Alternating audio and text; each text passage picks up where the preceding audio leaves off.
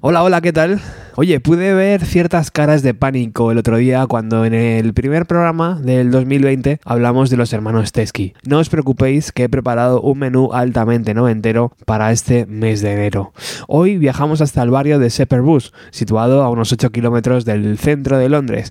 Allí, en 1992, Gavin Rossdale conoce al guitarrista Nigel Passford. En verdad, estos dos se conocen en un club de Londres, pero hay sintonía. En ese año, en el 92, el epicentro de la música se había trasladado hasta Seattle, a unas 10 horas en avión de Londres. Nirvana, Pearl Jam, Alice in Chains y Soundgarden encabezaban un movimiento musical emocionante. Gavin y Nigel crean su primera formación, con el batería Sacha Gervasi y el bajista Dave Parson. Se hacen llamar Future Primitive. Empiezan los ensayos, buscan su sonido personal, muy cercano a lo que hacen Nirvana, si eso realmente es posible. Poco tiempo después cambian la batería, Sacha es reemplazado por Robin Goodrich y al final de ese año 1992 consiguen un contrato con el sello Trauma Records, que aunque por su nombre parece un sello afincado en Seattle, no lo es. Están situados en Los Ángeles y en sus filas, al margen de Bush, estaban No Doubt, la banda de Gwen Stefani. Ya bajo el nombre de Bush, graban en enero de 1994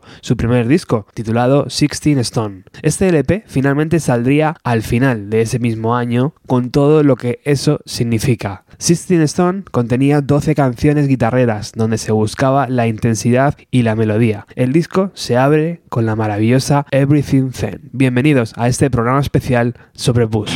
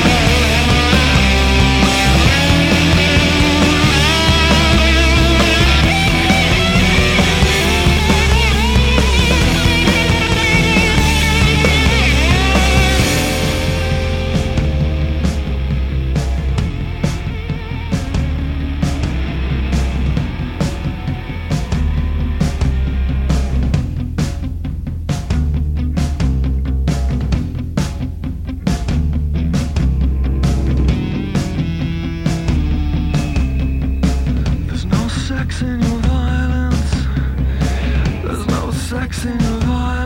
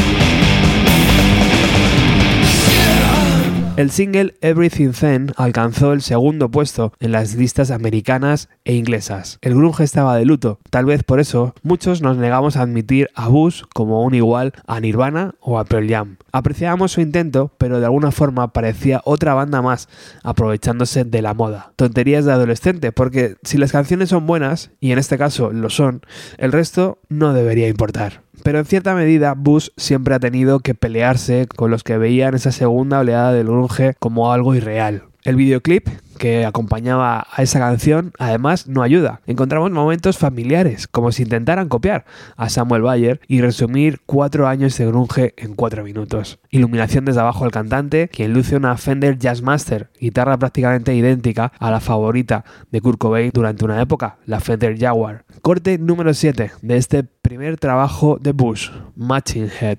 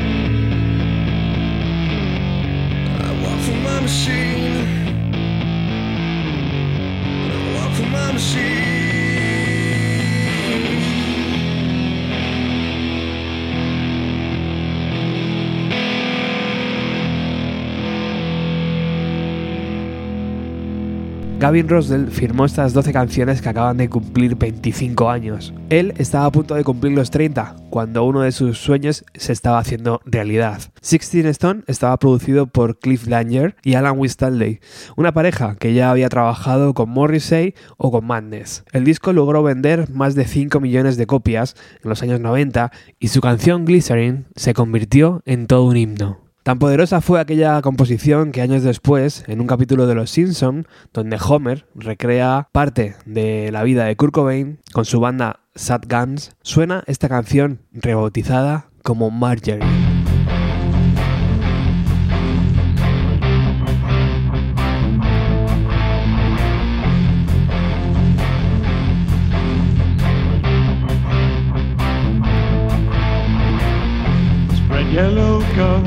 On my pancake heart.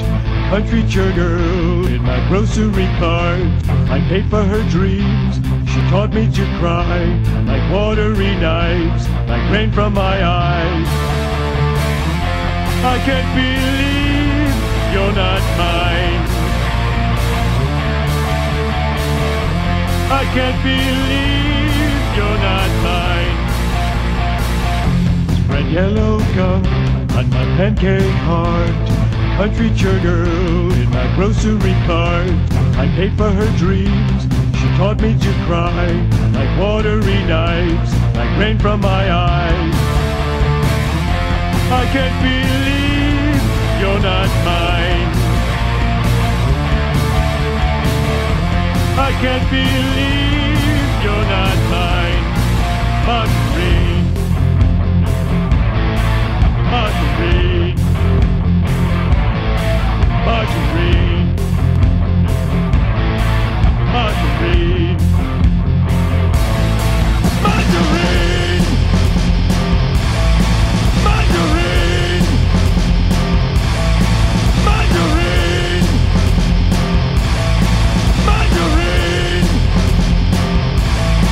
Margarine.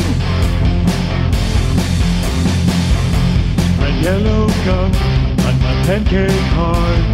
Country girl in my grocery cart. I paid for her dreams. She taught me to cry like watery knives, like rain from my eyes. I can't believe you're not mine.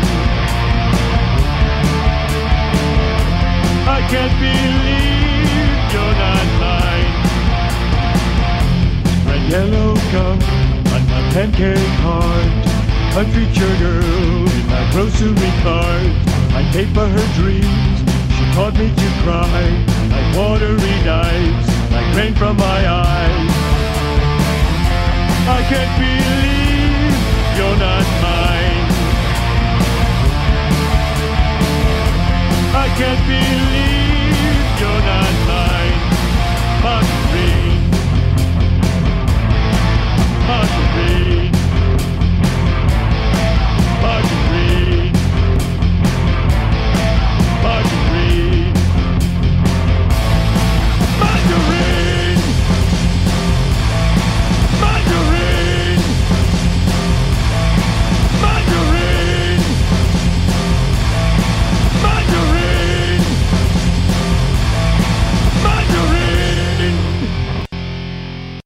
Hay un momento grandioso en ese episodio, un guiño maravilloso a Regreso al Futuro. Kurt, Kurt, soy Marvin, tu primo, Marvin Cobain. ¿Recuerdas que estás buscando un sonido? Bueno, para oreja. Glycerin se lanzó como cuarto single del primer trabajo de Bush, una canción dedicada a la que por aquel entonces era la novia del cantante. Años después sería su mujer, Gwen Stefani, quien interpretaría a dúo esta canción. Tristeza lírica para esta banda sentida, Glycerin.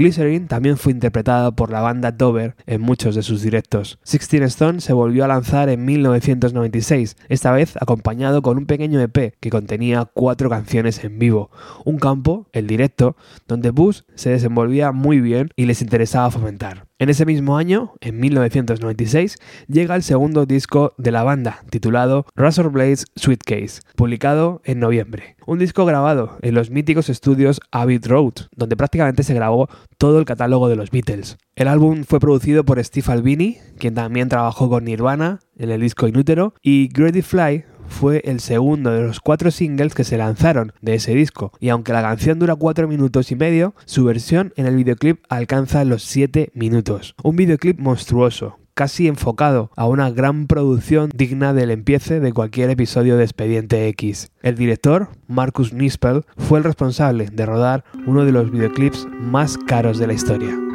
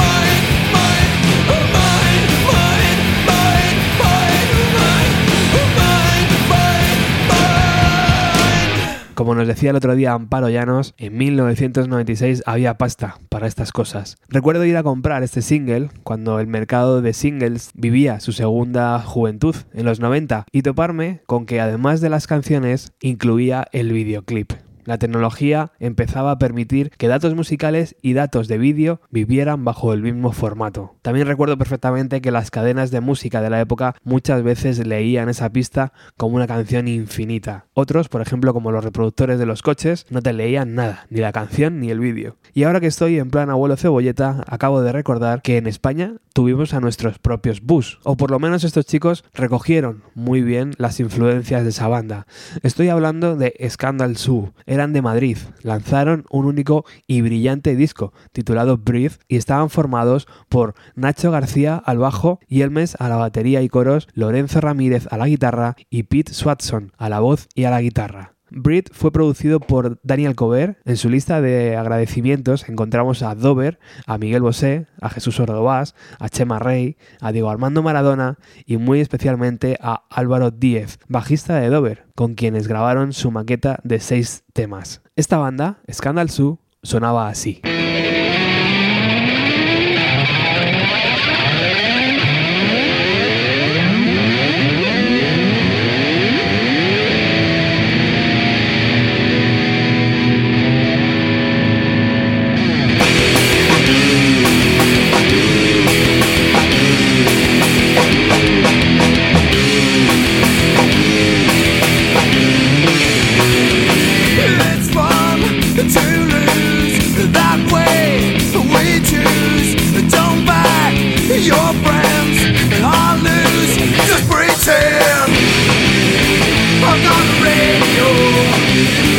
It's got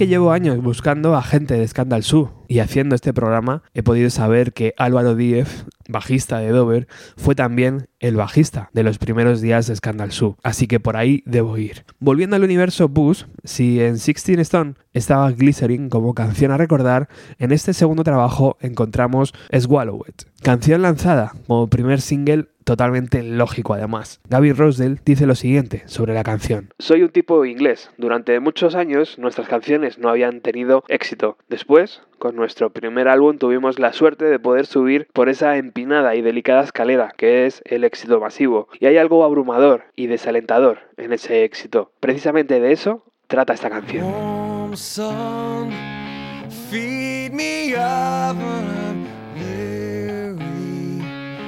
loaded up, loathing for a change, and I slip some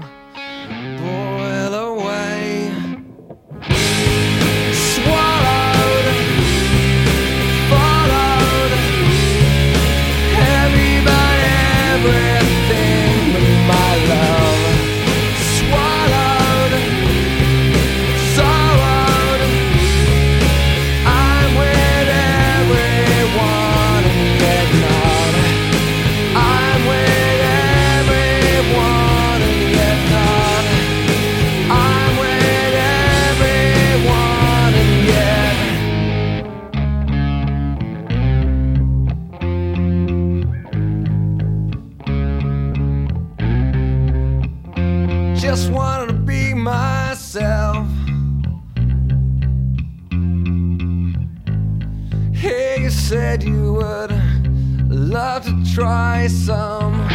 Hey, you said you would love to die some.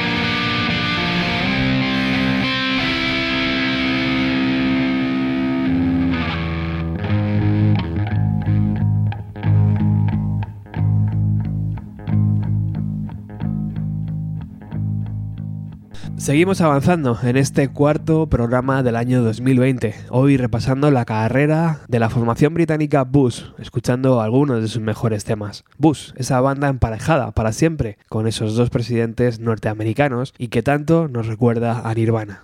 Lógicamente, el mercado americano les acogió mucho mejor que su mercado natal, el inglés. Incluso a día de hoy, si escuchas a Bush por primera vez, puedes pensar en, con cierta lógica que estás ante una banda americana. Entre el segundo y tercer disco de Bush se lanzó The Constructed, un disco sin ningún material nuevo, pero que mostraba la faceta más electrónica del grupo gracias a la participación de varios productores que trabajaron remezclando sus composiciones. Gente como Tricky o Goldie nos dejaban intuir cómo sonaría el siguiente disco de la banda, The Science of Things, publicado en octubre de 1999. No, no es que la banda se pusiera a grabar música electrónica, pero incluyeron sutilmente ese elemento en estas nuevas composiciones. Con este tema, titulado War Machine, se abre este trabajo.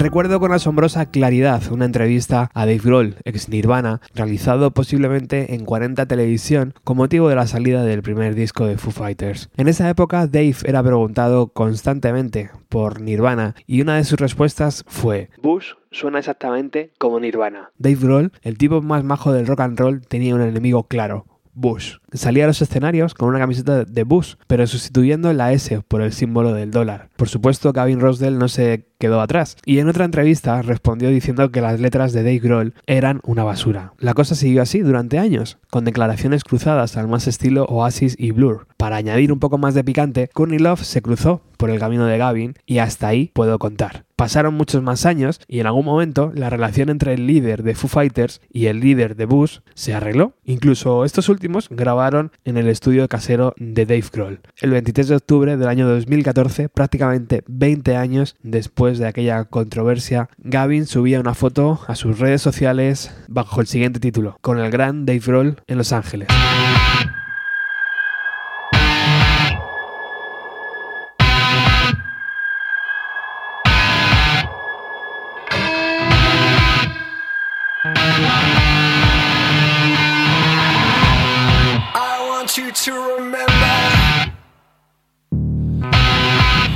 Love so full it could send us always.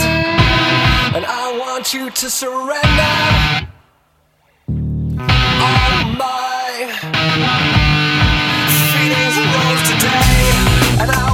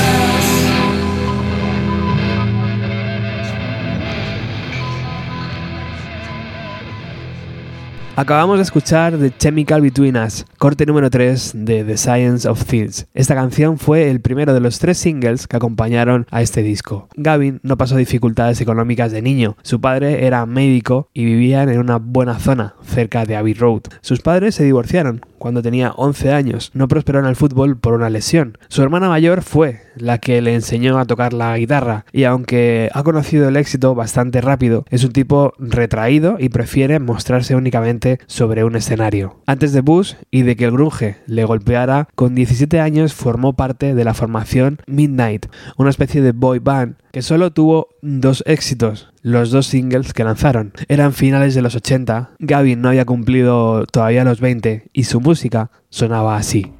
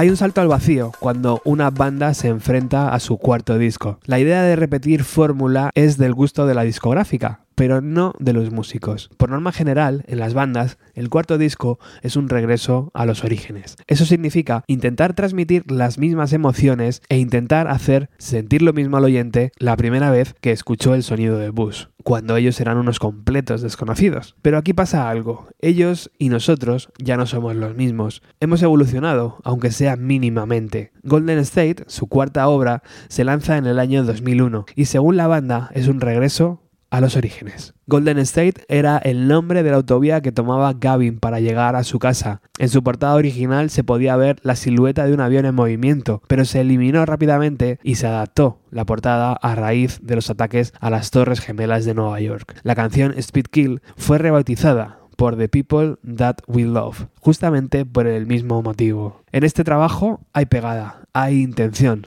hay mucha guitarra. Todo parecía estar bien, pero una vez más, nosotros ni ellos éramos los mismos que en 1994.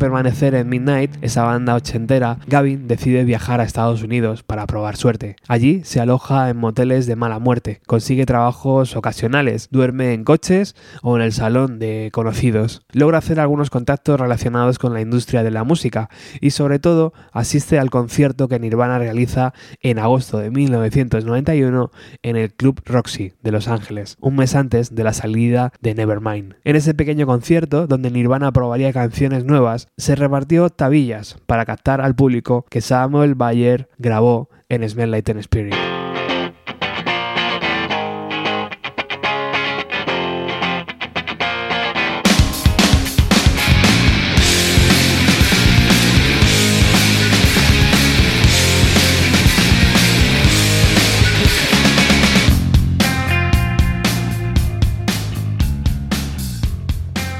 Tras la grabación de Golden Stake, el guitarrista Nigel Palsford abandona la formación y es reemplazado por Chris Traynor para la breve gira de presentación de SLP. Pero Bush se separan de una forma muy silenciosa, muy británica, podríamos decir, en el año 2002. Más que una separación fue una pausa. En ese mismo año 2002 sale un single de Gavin Rossdale en solitario, titulado Adrenaline, canción incluida en la banda sonora de la película Triple X. La pausa finalmente duró casi una década, años donde Gavin participó en bandas sonoras, en discos tributo, montó su proyecto paralelo, bautizado como Institute, con el que lanzó un único disco, Distort Yourself. También probó suerte como actor y le pudimos ver en Zulander, las novias de mi novio, sirviendo cafés, de futbolista en el partido de sus vidas y sobre todo en el papel de malo que lo borda en Constantine. Sobre ese proceso creativo musical, alejado de Bush, podemos grabar un programa porque hay abundante y buen material. Tras casi una década, como hemos dicho antes, fue el propio Gavin quien anunció vía radio de Los Ángeles que Bush estaban de vuelta. Hemos vuelto y estamos listos para realizar una gira mundial después de 8 años sin tocar juntos. Everything Always Now era el título de su siguiente disco y sería lanzado a finales de ese mismo año 2010. Finalmente el disco se retrasó un año y salió a la venta bajo el título de The Sea of Memories. Fue producido por Bob Rock, responsable del sonido del Black Album, del Load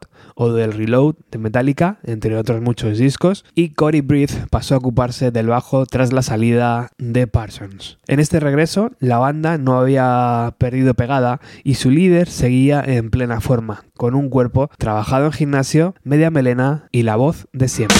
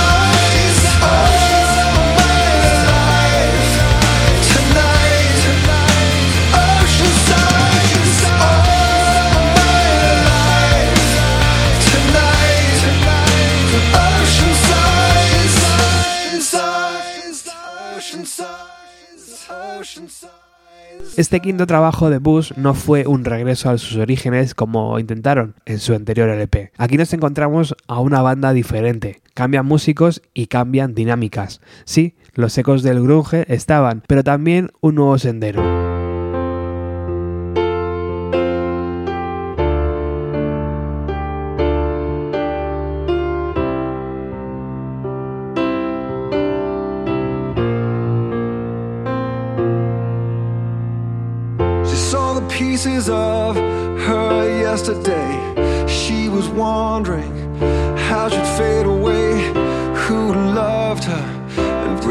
Listening whether she had made a difference.